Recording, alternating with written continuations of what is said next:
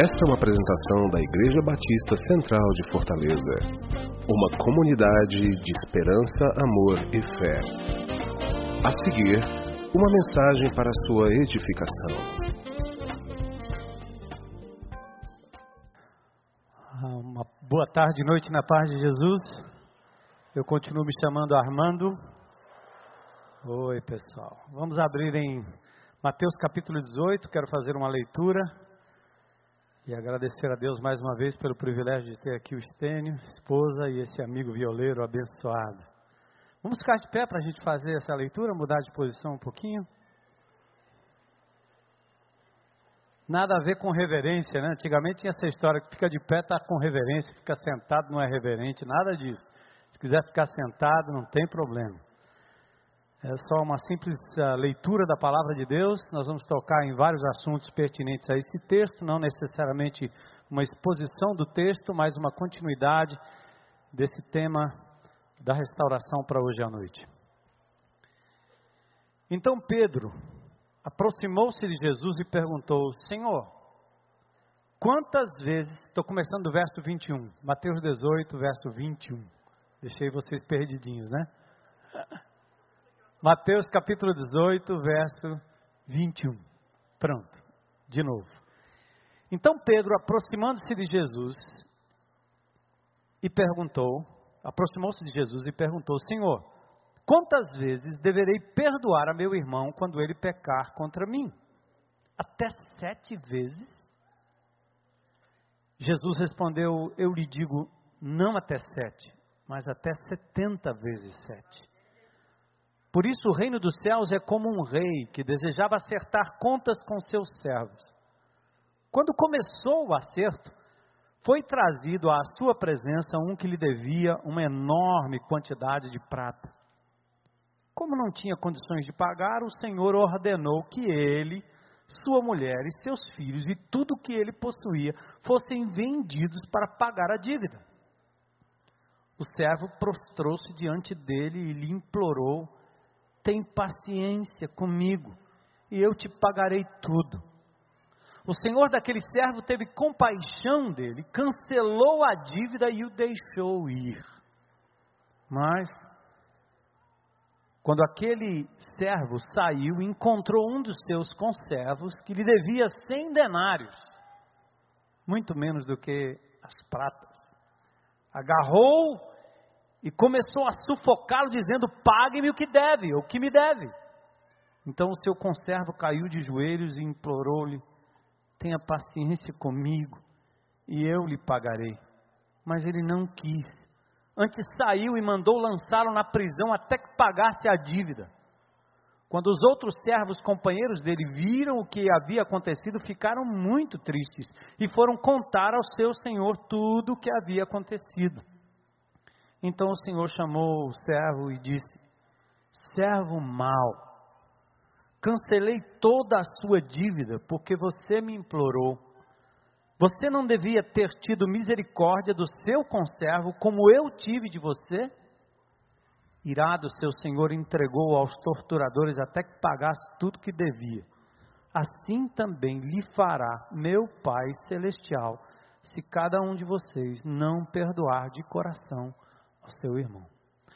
Senhor, temos refletido no teu nome, no teu poder, na tua obra, mestre, amigo, amado Jesus, tapeceiro querido, Deus que nos vê como somos, nos recebe como estamos.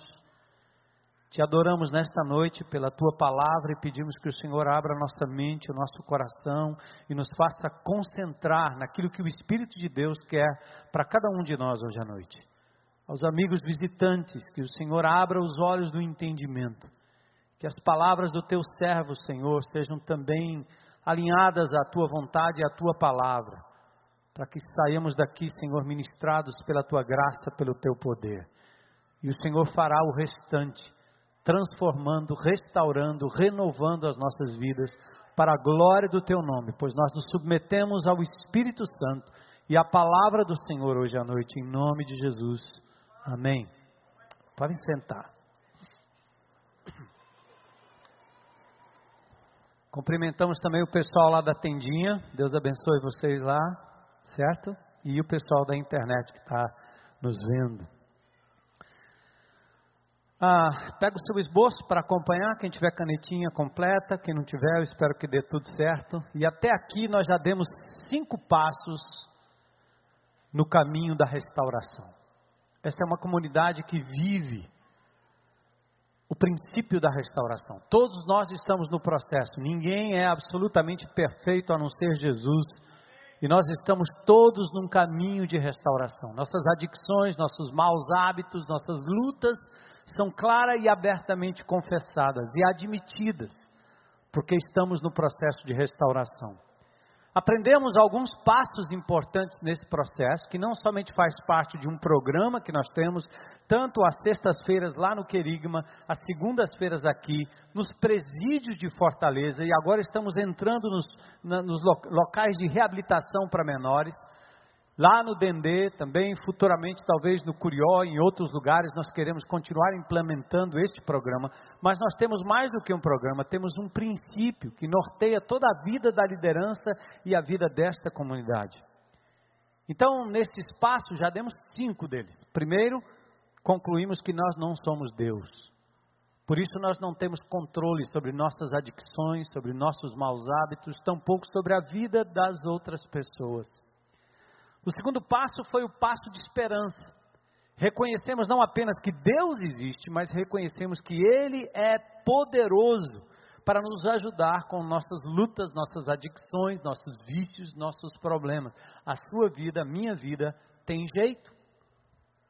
Se admitirmos que Deus não somente existe, mas que Ele interfere, intervém nas nossas vidas de forma direta. Depois veio o passo do compromisso decidimos confiar em Deus. Não basta só saber que Ele existe, saber que Ele é poderoso, enquanto eu não me entrego. É como alguém doente que diz que o médico é bom, o médico é o melhor, o médico é perito, mas ele não vai mexer em mim, não vai me operar, eu não vou lá. Chegou a hora de você deitar na maca e dizer: Senhor, eis aqui minha vida. Você decidiu confiar em Deus para resolver os seus problemas e por isso você submete toda a sua vida a Ele espiritual, material, integral. Não é só uma questão de céu e de eternidade, é uma questão do aqui e agora, do seu corpo, da sua vida, dos seus defeitos e falhas de caráter. Depois nós falamos do passo de limpeza. Nesse passo de limpeza, nós fizemos uma lista, uma lista clara, dando nome aos bois. Chega de generalidade. Ah, eu sou assim mesmo. Ah, sou cheio de defeito. Ah, todo mundo é assim. Ah, o mundo está assim, está assado. Negativo. Diante de Deus que conhece cada pensamento seu, cada passo seu, no sentar, no deitar, no levantar. Deus conhece você no escuro, conhece você em casa, fora de casa, no quarto do hotel, no motel, no bordel, onde você estiver, Deus conhece a sua vida. Então chegou a hora de fazer uma lista clara suas, das suas falhas de caráter que nós evangélicos chamamos de pecado, a Bíblia chama de pecado, mas é aquilo que você faz de errado e você sabe.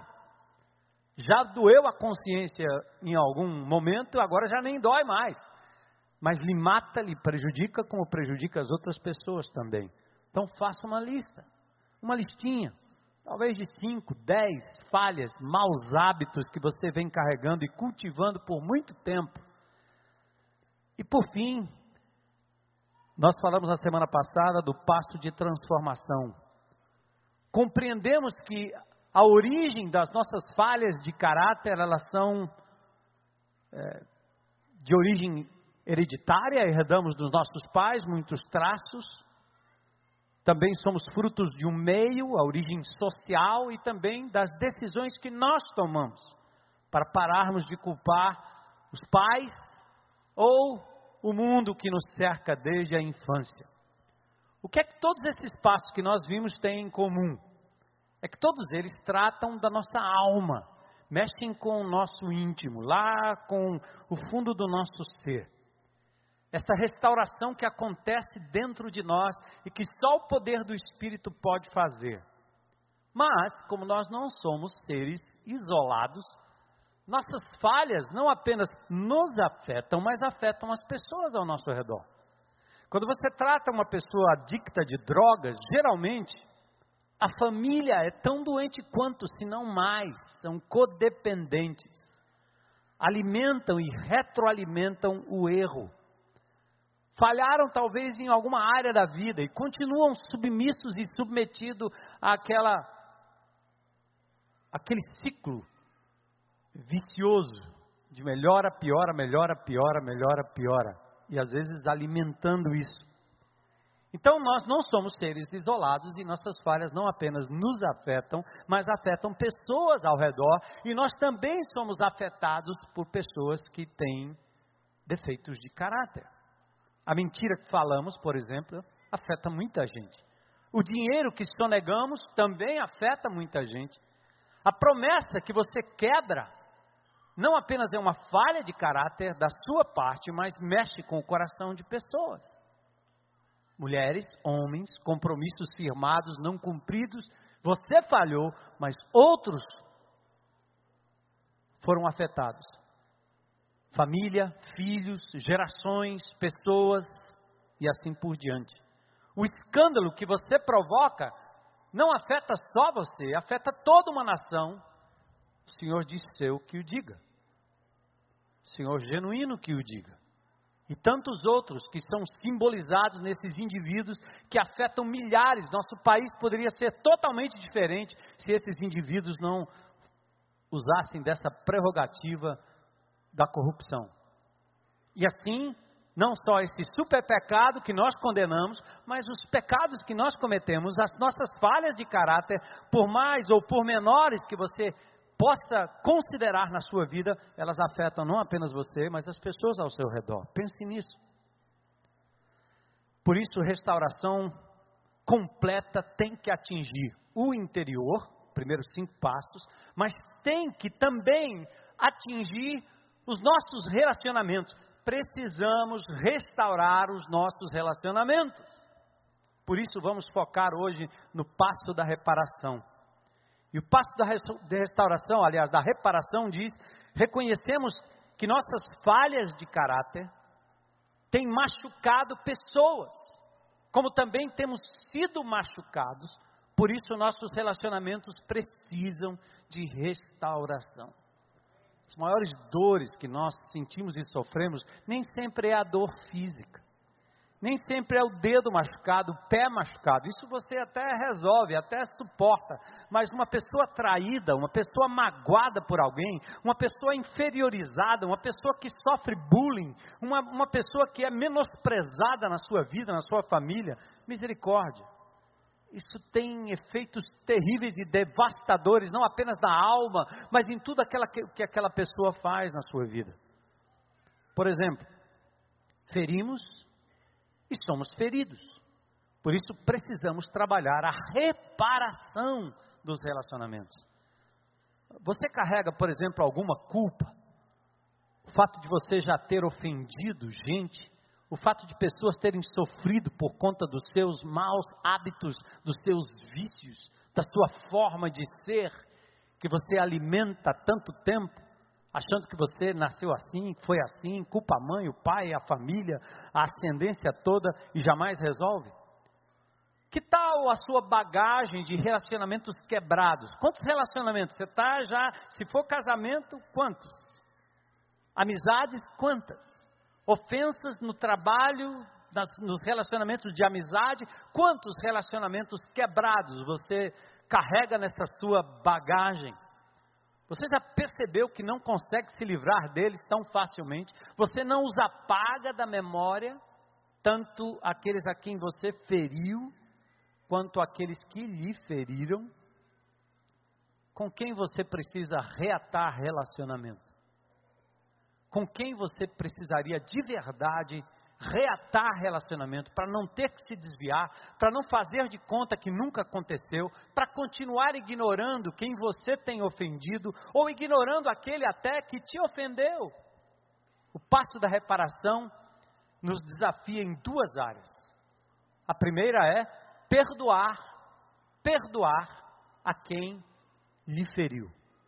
Perdoar, estender perdão a quem nos tem ofendido, machucado, pisado. E também o segundo passo é fazer reparações. Esse é cristianismo concreto, não é blá blá blá. Eu amo, eu perdoo, deixa para lá, desculpa aí, nada disso. É preciso dar um passo concreto de reparação nos dois sentidos. Alguém que me ofendeu e alguém a quem eu tenho ofendido. O que é que diz o passo 6? Examino todos os meus relacionamentos, certo? Principalmente aqueles que estão mais próximos de mim oferecendo perdão àqueles que me fizeram mal e reparando os danos que causei a outras pessoas, exceto quando fazer isso provocaria maior dano a essas pessoas ou a terceiros. Vocês vão entender isso aqui já já. Esse passo está baseado em Efésios, no capítulo 4, versos 31 e 32. Paulo diz: livrem-se de toda amargura. Por que viver com o coração amargurado? Por que viver com indignação? Por que esse acesso de ira, que parece que vomita para fora uma mágoa, uma culpa, um estresse, algo que você carrega não resolvidamente por tantos anos? Se livra da gritaria, da calúnia, bem como de toda maldade. E aí ele vai na contrapartida: sejam bons, bondosos, compassivos uns para com os outros, isso é relacionamento, compassividade, e perdoem-se mutuamente, assim como Deus tem lhes perdoado em Cristo Jesus. Essa é a recomendação do apóstolo Paulo e a base desse nosso passo, base bíblica. Então vamos focar na primeira parte do sexto passo: perdoar aqueles que me feriram. Por que preciso perdoar? Aí, quem está completando, porque Deus me tem perdoado. Deus tem me perdoado. Se Deus me perdoou e me perdoa, claro, eu devo perdoar os outros. Está lembrado?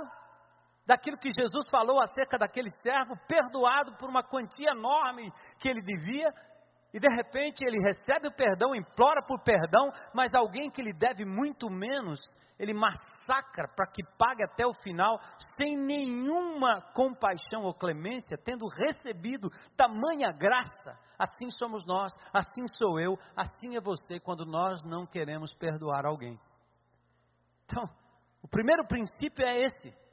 Por isso a Bíblia diz em Colossenses 3,13: sejam amáveis, prontos para perdoar, jamais guardem rancor, lembrem-se que o Senhor os perdoou, portanto vocês devem perdoar os outros. Por que é que você vive uma vida amargurada, guardando mágoas, ressentimentos contra as pessoas? Não é proibido você ficar indignado, a sua ira deve durar apenas um dia, não deixa passar para outro dia. Paulo diz isso em Efésios. Nós ficamos indignados, eu fico indignado com muitas coisas na minha vida. Indignado com pessoas. Mas quando ofendido, eu tenho que processar isso no meu coração. Eu não sou uma pessoa fácil de perdoar. Eu e minha esposa sabemos na nossa caminhada de anos e anos, ela é muito mais fácil de perdoar, virar a página e continuar em frente. Eu tenho muito mais dificuldades com isso. Às vezes fico querendo que a pessoa se explique, eu quero saber o porquê, por que fez isso, o que é está por trás, e o coração fica ali clamando todo o tempo por vingança. São um adicto nessa área, lutando um dia de cada vez para estender o perdão. Mas olha só o princípio bíblico, simples, fácil, como o Senhor disse: Eu tenho lhes perdoado. Você nunca terá que perdoar alguém mais do que Deus já lhe perdoou. E quando você tem dificuldade em perdoar as outras pessoas, presta atenção, você está fazendo papel acima de Deus. E você não tem noção da sua ofensa. Um pecado seu, um sinal furado. Se você passar um sinal vermelho, você já é culpado da lei. Não precisa passar 30, 40, não. Então a sua dívida para com Deus ela é enorme.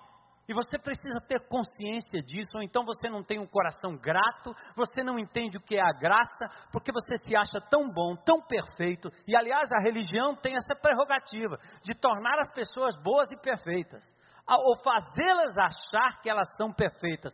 Basta não fumar, não beber, basta não transar antes do casamento, basta vir à igreja todo dia, basta dar oferta, e a gente começa a dizer às pessoas que espiritualidade tem a ver com esses atos, e nós tornamos essas pessoas hipocritamente perfeitas, e são os mais implacáveis. 30 anos de ministério, todo legalista na igreja é um implacável pecador. E ele não consegue perdoar, porque ele jamais se sentiu perdoado e jamais teve noção da graça de Deus que o livrou do fosso do pecado. Toda vez que eu entro no presídio para visitar o pessoal e falar com o pessoal, eu olho para o preso e eu digo, cara, o preso sou eu, eu deveria estar aí.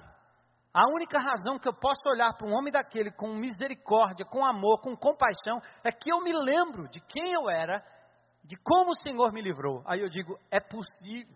Se Jesus me livrou, imagine você. Mas eu matei 10, não interessa. Eu matei 50. Porque Jesus disse que quando eu penso em fazer algo contra alguém, eu já acionei o gatilho várias vezes. É uma questão de você se colocar diante desse Deus de misericórdia e compreender que o amor maior foi derramado, por que não perdoar? Por que não liberar? Então, quando você tem dificuldade em perdoar os outros, geralmente porque você não se sente perdoado, pode ser uma, não se sente perdoado, ou não entende o quanto você tem transgredido a lei de Deus. Também, por que, que você precisa perdoar? Não só porque Deus tem lhe perdoado, mas porque ressentimento não funciona, ele prejudica você. A pessoa ressentida é uma pessoa amarga, é uma pessoa doente os ossos envelhecem, as entranhas se torcem. Você, você demonstra na sua, no sua, na sua saúde. Você vai ao médico, você vai tomar 300 remédios, você fica adoecido completamente porque é uma pessoa ressentida. O ressentimento é desnecessário. Jó 5,2 diz: ficar desgostoso e amargurado é loucura, é falta de juízo que leva à morte você vai a, definhando, é um suicídio emocional, uma pessoa rancorosa, doente. O ressentimento não muda o passado. Se mudasse, o ressentimento não consegue corrigir o problema. O ressentimento não muda a outra pessoa. O ressentimento nem pode ferir a outra pessoa. Só você mesmo sairá ferido quando você alimenta ressentimento por algo que lhe aconteceu no passado ou recentemente. Então, amados, Jó 21, 23 a 25 diz: Um homem morre em pleno vigor quando se sentia bem e seguro, tendo o corpo bem nutrido e ossos cheios de tutano. Já outros morrem tendo a alma amargurada, sem nada ter desfrutado. Culpa é uma das maiores causas dos males físicos que você come não é tão importante quanto aquilo que lhe come por dentro. E ressentimento acaba com você. Então, em nome de Jesus, libere perdão aos que lhe feriram. Do contrário, você vai estar cometendo um suicídio emocional. A hora é essa. Livre-se, em nome de Jesus, do ressentimento. Por que preciso perdoar? Uma outra razão. Porque eu vou precisar de perdão no futuro, é ou não é? Se você não entende o que Jesus já fez por você, amigo, está na hora de você entender que você vai precisar de perdão no futuro. Mateus 11, 25. Mas quando estiverem orando, primeiro perdoem aqueles por quem foram ofendidos, para que seu Pai que está nos céus perdoe os seus pecados também. Lembra do Pai Nosso? Perdoar as nossas dívidas Bora aí, não tenha medo de ser católico romano. Está na Bíblia, não, não tem problema. Católico é universal, eu só não sou romano, mas sou católico sou apostólico. Não sou romano, mas sou católico, universalmente, a nossa fé é universal. Né? Sou apostólico, fundamentado na fé dos apóstolos, mas não sou romano, sou da tenda. Ou do Ancuri, né? Do Ancuri, crente do Ancuri, certo? Mas amados, Pai Nosso. É uma oração perigosa, não é não? O povo nem entende direito. Aliás, em fevereiro nós vamos fazer a série Pai Nosso novamente. Depois de anos. A oração do Pai Nosso é perigosa. Deus diz que nós não podemos receber o que não estamos dispostos a dar. Porque tudo que Deus lhe concede não é para que você armazene, é para que você passe adiante. Por isso a graça, a salvação, as ruas de ouro, a vida em abundância, o perdão, a plenitude de Deus, não pode ficar em você. É, nós somos canais para jorrar o que Deus derrama sobre nós. Então, você vai precisar de perdão. Uma vez perguntaram a John Wesley, nunca, aliás, disseram, né? Certa vez, então, perguntaram: nunca perdoarei aquela pessoa. Aliás, disseram a ele: nunca perdoarei tal pessoa. Nunca. Aí ele respondeu: Nesse caso, espero que você nunca peque. Porque você vai precisar de perdão, meu amigo, minha amiga. Entende? Outra coisa. Como posso perdoar aos que me feriram? Como, pastor? Como é que eu faço? Então vamos lá. Primeiro, revela a sua ferida.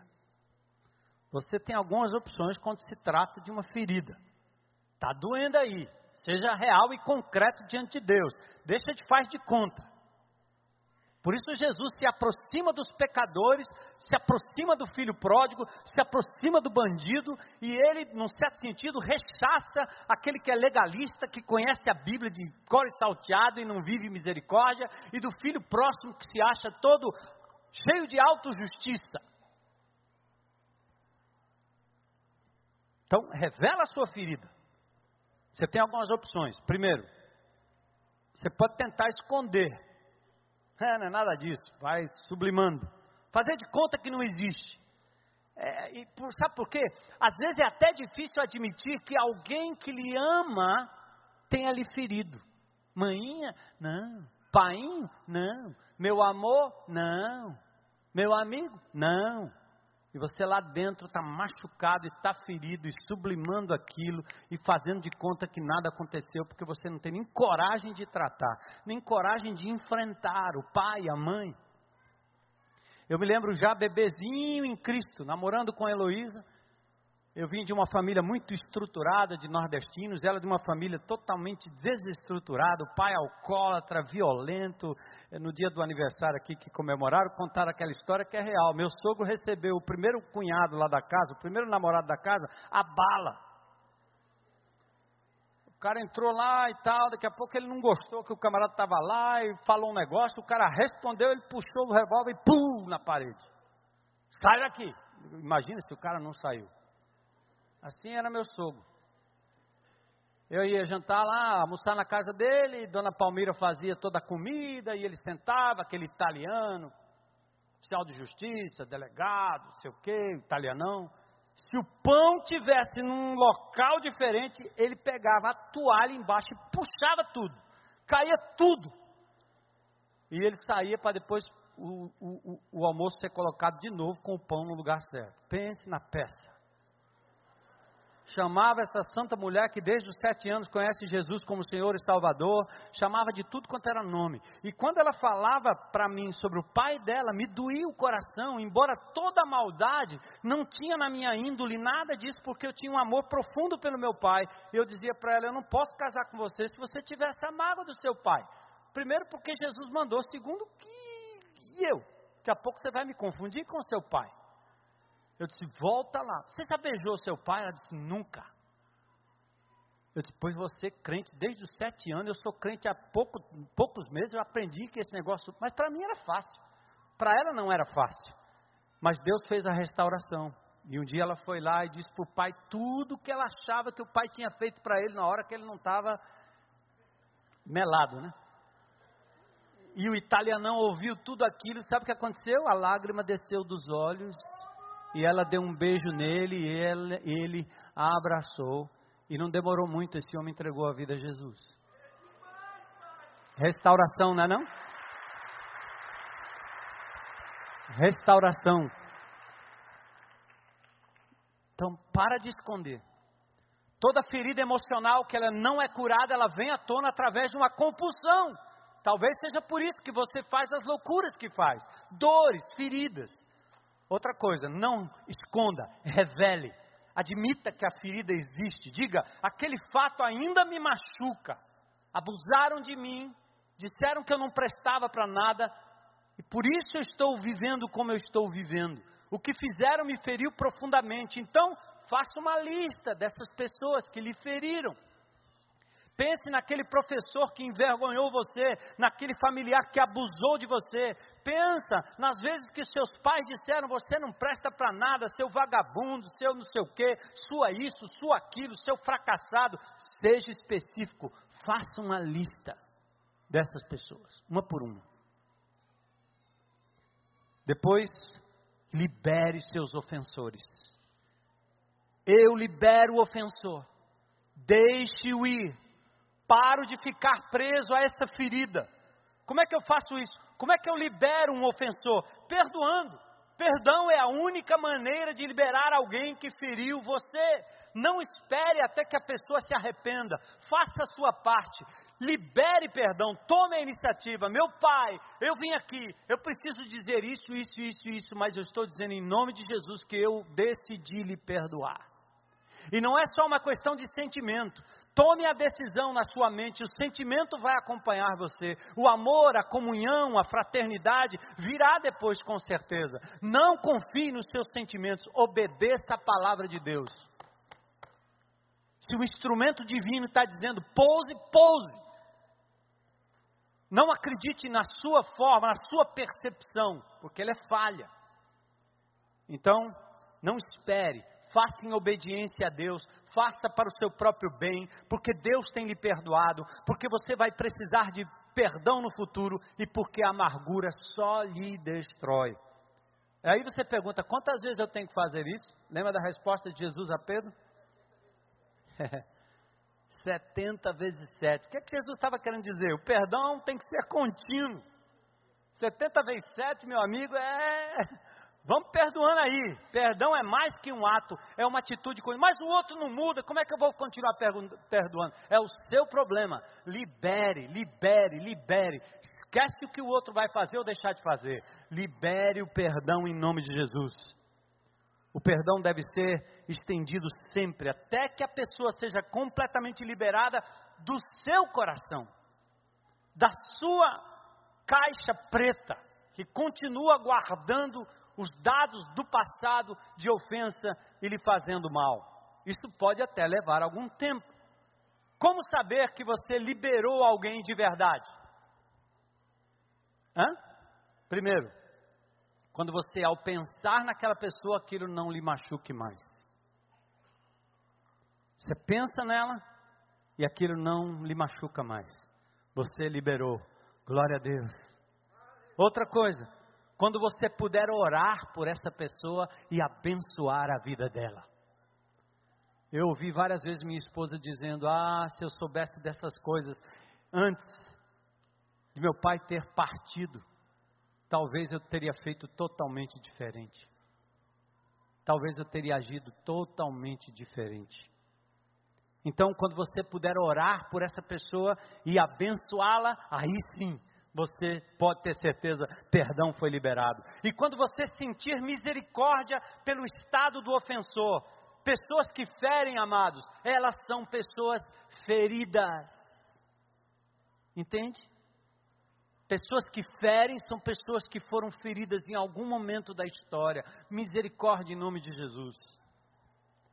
Falar com o ofensor sempre que possível e sempre que for prudente. Faça isso. Fale com o ofensor. Vai lá, fala com teu pai, vai lá, fala com a tua mãe, fala com teu irmão, fala com teu vizinho, fala com teu amigo, tanto quanto for possível. Lembra daquela primeira declaração que eu fiz? Quando você for falar com alguém e isso for trazer um prejuízo ainda maior, sai fora. Você teve lá um problema com a sua namorada, agora a namorada está casada. Você vai lá falar? Você vai preso, vai apanhar, vão te matar. Não faça isso, não. Mas você sabe aquelas pessoas com as quais você tem ainda contato e pessoas que estão no seu limite de alcance que você de fato pode resolver essas questões. Bom, mas se não for possível, a namorada, seja lá quem for, alguém que viajou, alguém que já morreu, no caso da impossibilidade de falar com o ofensor, use a técnica da cadeira vazia. Dá uma cadeira aí, por favor. Só para ilustrar aqui. Cadeira vazia. Põe aqui, digo, você. Sente em frente de uma cadeira vazia, imagine aquela pessoa que você não pode falar porque não usa cadeira para todo mundo. Você está na casa da sua mãe, sua mãe te ofendeu e você vai botar ela na cadeira? Só se for ela em pessoa. Mas aqui a técnica da cadeira vazia é quando não houver possibilidade, então não é possível falar, você diz lá. Fica sentado e diz: Eu preciso dizer-lhe algumas coisas. Um dia você me feriu quando. Lembra? Vamos pensar que você está doido. Mas Deus está vendo.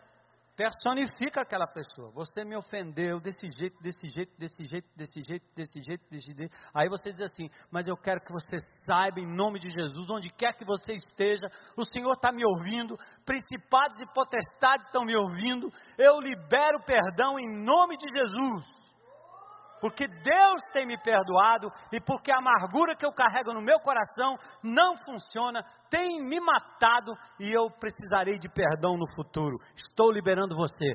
Vai! Glória a Deus.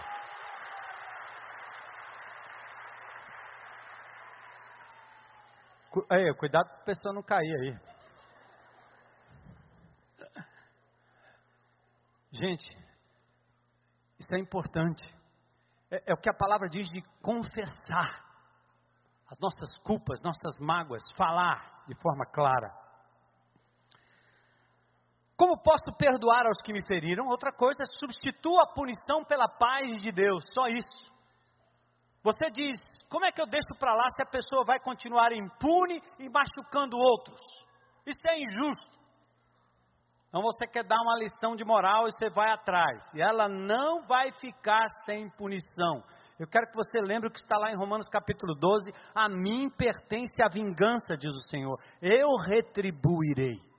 O Deus que você diz lá no início e reconhece que Ele é o centro de todas as coisas, o Deus Todo-Poderoso, Ele vindicará a tua causa. Ele vai cuidar das consequências. Libere perdão e deixa Deus trabalhar. Deus diz: A mim pertence a vingança. Eu retribuirei, diz o Senhor. Deus é justo, gente. Ele não é esse Papai Noel que está sendo propagado aí. Não é esse céu bonito onde todo mundo vai ser salvo, onde tudo vai ser resolvido. Por isso existe céu e inferno. E ninguém falou mais do inferno do que Jesus é coisa que nós pregamos muito pouco, falamos muito pouco, porque as pessoas pós-modernas não querem nem ouvir desse negócio de punição. Para que punição? Deixa os caras soltos na cadeia. Deixa aí o, o genuíno e sua tropa passearem, vamos, manda para Disney. É isso aí que vocês querem? Por que põe na cadeia? Tem o livre e tem o preso. Tem o que passará a eternidade com Jesus tenho que passar a eternidade com suas fissuras, sem tendo como suprir, e a ausência de Deus vai ser eterna. Não interessa fogo, não interessa verme, não interessa o que vai acontecer no inferno. Qualquer lugar sem a presença revigorante de Jesus será inferno. E isso existe. Quer saber quem vai resolver isso? Deus, não você. A mim pertence a vingança, ele diz, eu retribuirei. Confie nisso. Substitua a punição pela paz de Deus. Promova a paz. A Bíblia diz que um dia vai chamar todos para um acerto, haverá um julgamento.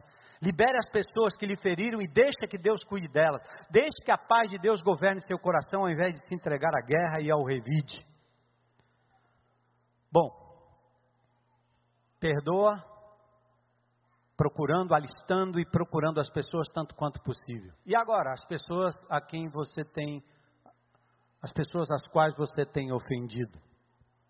Na vida não apenas somos machucados, mas também machucamos, você sabe disso. A segunda parte do passo 6 nos ensina a fazer reparações às pessoas que temos ferido. Por quê? Porque relacionamentos não resolvidos são raiz de problema e eles vão impedir a sua restauração. Hebreus 12 diz isso. Vigie, para que nenhuma amargura crie raiz entre vocês, pois quando ela brota, causa profunda perturbação, prejudicando muitos na sua vida espiritual.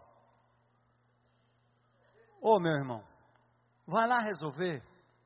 Você sabe o que você fez. Vai lá resolver.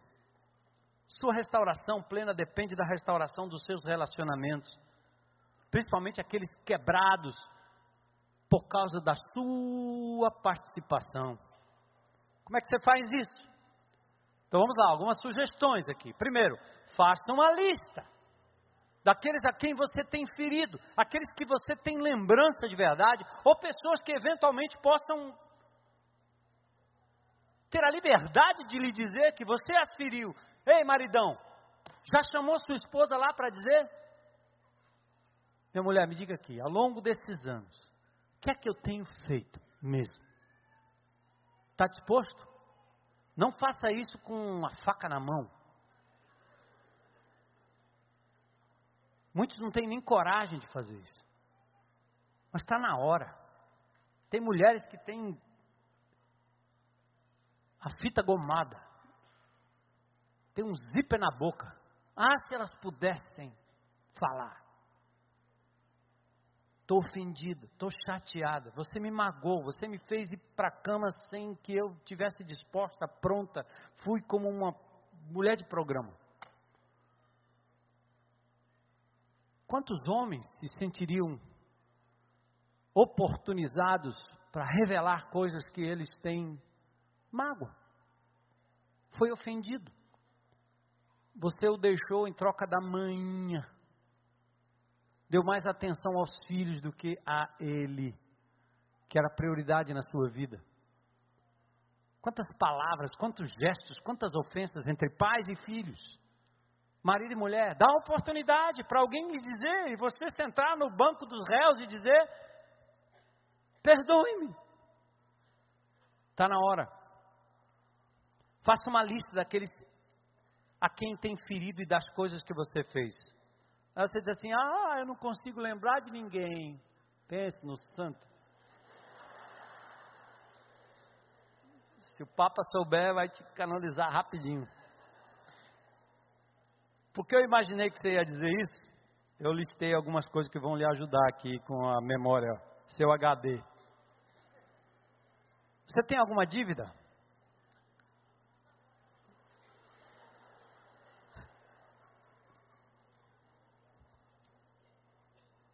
Você deixou de pagar alguma coisa?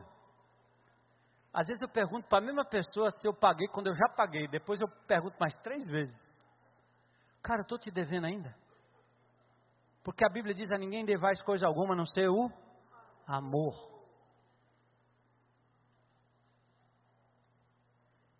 Está igual lá no nosso colégio. Está quase inviável tocar um colégio quando tem tanta gente devedora e a maioria crentes. Sabe por que, que o, o Reginaldo falou bem alto esse amém aí? Porque ele, ele trabalha nessa área aí, né? Já cobrou muito pastor, o senhor não entende, eu não entendo o quê? Né? Quando minhas meninas eram pequenas, eu não podia pagar o colégio que, eu, que elas estudavam, e era o colégio Querigma, que eu como pastor pagava, quando não deu mais, eu botei no outro colégio, pus num colégio onde eu podia pagar. E se não pudesse pagar lá, ia para a escola pública. Qual o problema? Qual o problema? O problema é não ficar devendo coisa alguma a ninguém é estar tá aí com o nome sujo no SPC, é estar tá com o nome sujo na escola, onde quer que seja, trapaceando, e muita gente faz isso, sabendo que não vai poder pagar, põe o filho lá e faz uma tortura para a criança, para todo mundo, mas principalmente para o nome de Jesus. Meu irmão, se você não pode ter, não tenha, mas não deva, porque é o nome de Jesus que está em jogo. Então corra lá pedindo perdão. Irmão que empresta pro, do irmão. Você prometeu algo e não cumpriu? Vai lá resolver, cara. Estou tentando controlar alguém todo tempo. Meu cônjuge, meu filho, meu irmão, meu empregado, meu amigo. Sou possessivo na vida de alguém? Você tem alguém que você toma posse, não larga, não libera? tenho sido extremamente crítico, fui verbalmente abusivo com alguém ultimamente, ou fisicamente abusivo, deixei de ser grato com alguém. Tenho ignorado alguma pessoa? Fui desleal, menti, traí. Troquei a minha amada esposa, amiga, por um site pornográfico? Curti imagens que não tem nada a ver com a realidade daquela que eu prometi cuidar, amar, até que a morte nos separe? Traiu mentalmente? Revela. Fala. Essas perguntas são o suficiente ou precisa mais? Então faça uma lista de pessoas que você tem ofendido, machucado e o que você fez com elas. Depois pense na maneira que você gostaria que outros fizessem reparações com vocês. Então, reparem Lucas 6,31, como vocês querem que os outros lhe façam, façam também a eles. Há três questões que você precisa levar em conta ao abordar alguém, tá certo? Cautela. Primeiro, faça na hora certa. Existe um tempo certo e um modo certo de fazer cada coisa. Eclesiastes 8,6. Outra coisa, tenha a atitude correta. Efésios diz, em vez disso, vamos seguir, falar a verdade, mas em amor. Franqueza sem amor não é franqueza, é rudeza. Deus não concorda com isso.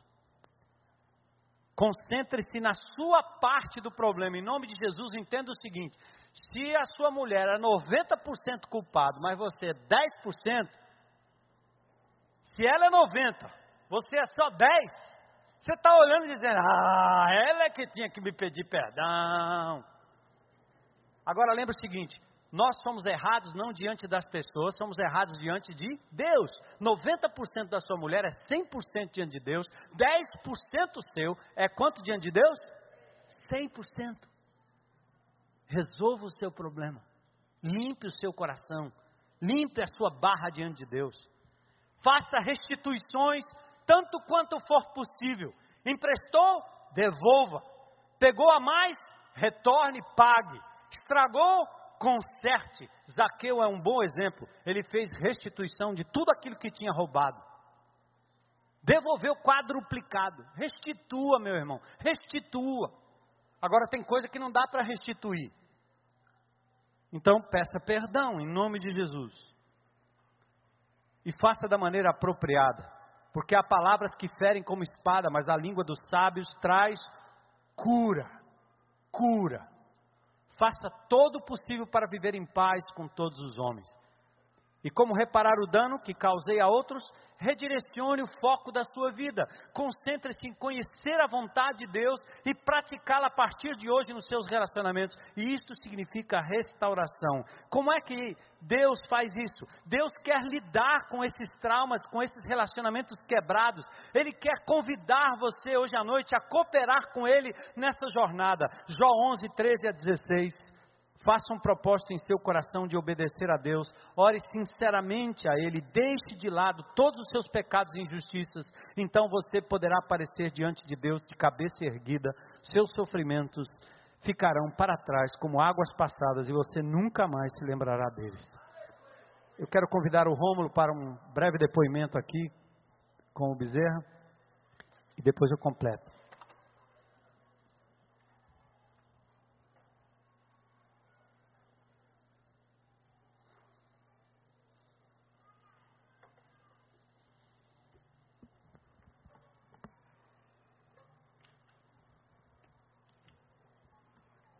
Boa noite, igreja. Meu nome é Bezerra.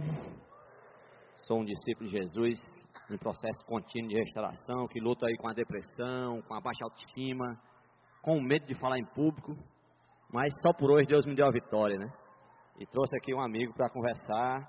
Amigo, quem é você? Quais são suas principais lutas? Conta um pouquinho para a gente aí do quem é o Rômulo. Boa noite, meu nome é Rômulo. Eu sou um discípulo de Jesus na caminhada contínua de restauração né, lutando com as drogas, o álcool, a pornografia, a ansiedade, o orgulho né, que tem várias outras que ainda vai ser descoberta e aí vou lutar contra elas ainda. Ok, amigo. Você falou questão das drogas. Você está limpo das drogas há quanto tempo, amigão? Estou é, limpo das drogas, do álcool e de mexer o que não é meu há seis anos, sete meses e quinze dias.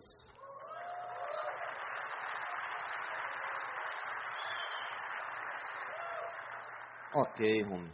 É, durante cami o caminho da restauração, nós já tratamos de alguns passos, né? Perceber os nossos defeitos de caráter, sair da negação. Como o pastor falou, todos esses passos tratados do nosso interior. E hoje nós estamos aprendendo que precisamos também tratar o exterior, né? Aprendemos que recebemos o perdão de Deus, aprendemos a perdoar os outros e pedir perdão pelo que fizemos. Como foi para você aceitar esse perdão de Deus e liberar perdão para os outros? É, aceitar o perdão de Deus, eu, eu, eu é uma convicção que na hora que eu aceitei Jesus eu estava perdoado. Né? E perdoar os outros, eu ofendi dezenas e dezenas de pessoas por causa da conta da minha adicção, né? Desde os 11 aos 27 anos que eu saí de casa, foi só fazendo, ofendendo os outros. Mas algumas pessoas te feriram e você conseguiu liberar perdão para essas pessoas, cara. Sim, muitas, muitas é, morreram, né? E muitos estão presas ainda, né? E como uma programação fala que eu tenho que mudar hábitos, pessoas e lugares, né? Eu creio que quando eu me cruzar com essas pessoas, eu vou fazer o que Deus quer que eu faça, perdoá-las e pedir perdão. E outro ponto que nós trabalhamos aqui hoje é que eu preciso agora restituir, eu preciso agora pedir perdão, fazer reparações às pessoas que eu feri. E eu conversando contigo, você me falou que tem assim dois casos bem especiais de reparações que você fez. Você poderia contar um pouco para a gente dessas reparações? É, para mim é muito difícil é, perdoar aquelas pessoas que eu mais que mais me amaram, mais me amam, né? Que é a minha família, né? No caso, pedir perdão para essas pessoas. Isso, essas pessoas, né? Que no caso fazer, é, eu já pedi, é, pedi a Deus, né? Que ele fizesse isso, porque das vezes que eu quis fazer, eu não consegui, né? Muitas vezes eu fui para casa dos meus pais, para casa dos meus, dos meus irmãos, né? Que foi as duas pessoas que, creio eu, que eu ofendi muito, né? E não deu certo. Das vezes que eu saí, saí de casa comigo mesmo, dizendo, eu vou, hoje eu vou pedir, né? E não deu certo, sabe? E entreguei na mão de Deus isso, sabe? Senhor, eu não vou mais atrás, porque do jeito que eu fiz não deu certo, né? E isso, com três anos para cá, na, na, na minha dicção, é, meu irmão recém-casado, né? E ele ia reformar a casa dele, né? Casa toda deschiorada e a única pessoa que tinha por perto, né? Para olhar a casa, né? Que ele não morava ainda lá, para olhar a casa, né? Para poder ajudar os pedreiros lá a construir era eu, né? Ele tinha que arranjar logo eu, né? Na adicção pesada mesmo. E aí eu tomando conta, né, da obra dele, toda noite eu levava um material dele, né? Ele saía às vezes quando ele passava do trabalho, passava por lá, ele saía e eu levava o material dele, uma saca de cimento à noite, outra vez um carrinho de mão, né? Várias coisas, né? Resumindo, isso tudo foi um prejuízo tanto físico, material, como um, eu como irmão, um prejuízo emocional para ele, né? E há três anos, três anos para cá, né? Eu nada de conseguir, aí depois entreguei a Jesus, eu, ele me chamou de novo e disse, Romulo, eu preciso reformar meu apartamento. Né? Eu, de férias eu estou aqui, né? E fui, né, reformar o apartamento dele, mas eu não deixei ele comprar nada. Mas não tinha nada na minha cabeça de fazer a reparação, né? E fui lá, comprei a tinta, a mão de obra era minha mesmo, passei quatro dias. No quarto dia, para finalizar a obra na casa dele, cedo de manhã eu cheguei, liguei o, o som né, lá e começou a tocar o louvor.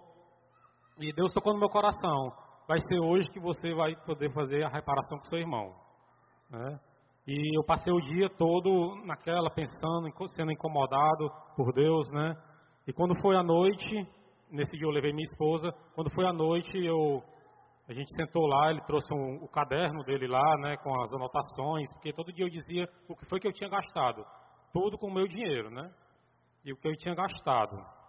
E ele foi lá, dizendo, isso aqui deu tanto, a tinta deu tanto, isso aqui eu... Não, para, para, para aí, que eu preciso fazer uma reparação e preciso te pedir perdão. Porque lá atrás, né, eu te dei um prejuízo muito grande. Né, e eu preciso, como servo hoje, dizer, está aqui. Né, foi, como o pastor falou, foi o dobro do que eu tinha restituído. Resti, que eu restituí a ele, sabe? Foi o dobro, né? E esse cara começou a chorar, sabe? Ele, a esposa, e ele não conseguia falar, né? E teve várias outras coisas, né? Que eu tinha magoado ele, que veio, veio à tona, né? E a gente pôde, eu pude sair de lá com meu coração tranquilo, sabe? Até hoje, de lembrar daquela pessoa e dizer, estou descansado no Senhor, a questão nisso, né? E a outra pessoa foi meu pai, né? Ah, do, do dos 11 aos 27 anos, né? Ele, as noites que ele não dormiu, né? As noites que ele ficou na rua me, é, me vigiando, né? O que, é, as agressões que eu fiz a ele, né? Fisicamente, que eu cheguei a bater nele, né? E toda a vida que eu ia lá no meu pai, eu ia dizer, eu vou pedir perdão a ele hoje, mas nada dava certo. De novo, fui lá e disse, Senhor, toma de conta. Neste ano, no aniversário dele, toda a família reunida lá na casa dele e teve uma oração, né? E teve uma palavra lá do, do, do, do genro dele e eu, eu mandei todo mundo que bateu os parabéns, né? Eu mandei parar. Ó, para aí, pessoal, que aí eu olhei para ele e disse, pai, eu quero lhe pedir perdão pelas noites que eu deixei você dormir, pelas agressões que eu fiz a você físicas, emocionais. Eu quero lhe pedir agora, em nome de Jesus, eu quero lhe pedir perdão. Você deu nome a cada pecado, então. Não foi só me perdoa por isso, não. Você foi lá e deu nome a cada não, pecado. Não, eu, dei, eu dei nome a cada pecado. Muito bem. Um outro ponto.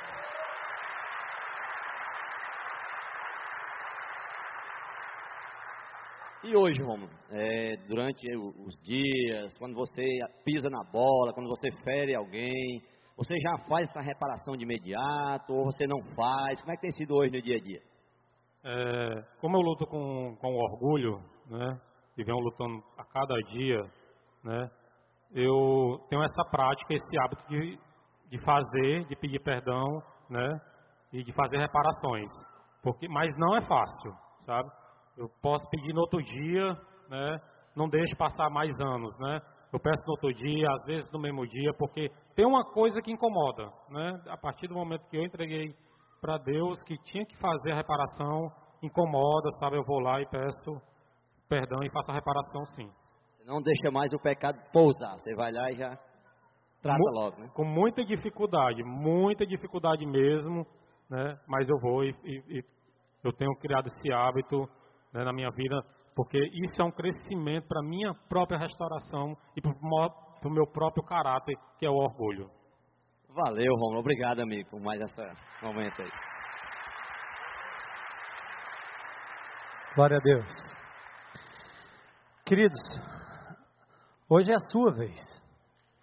Eu quero desafiar você a pensar nas pessoas as quais você tem ofendido, pedir a Deus que traga a memória, traga a sua mente, faça a sua lista e também as pessoas que têm lhe magoado e lhe deixado amargurado, ferido, chateado, talvez coisas lá do passado, que estão aí anos a fio seu coração, te consumindo. Então hoje é um dia que você pode sair daqui com um propósito diante de Deus. Dê nome. Dê nome às pessoas que lhe ofenderam, dê nome às pessoas às quais você tem ofendido, dê nome aos seus maus hábitos e pecados.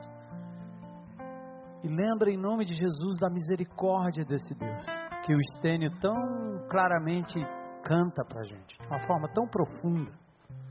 Esse Jesus misericordioso que nos encontra no estado de pecado que nós estamos na prática do pecado e nos ama incondicionalmente e nem tanto nos censura quanto nos convida a, a fazer uso, a tomar posse da sua vida derramada na cruz do Calvário por mim e por você. Ele já pagou o preço. Você só precisa confessar para tomar posse daquilo que Jesus já providenciou. Ele já abriu a porta da cadeia, né? Vamos sair. Ele já abriu a porta, a porta da escravidão.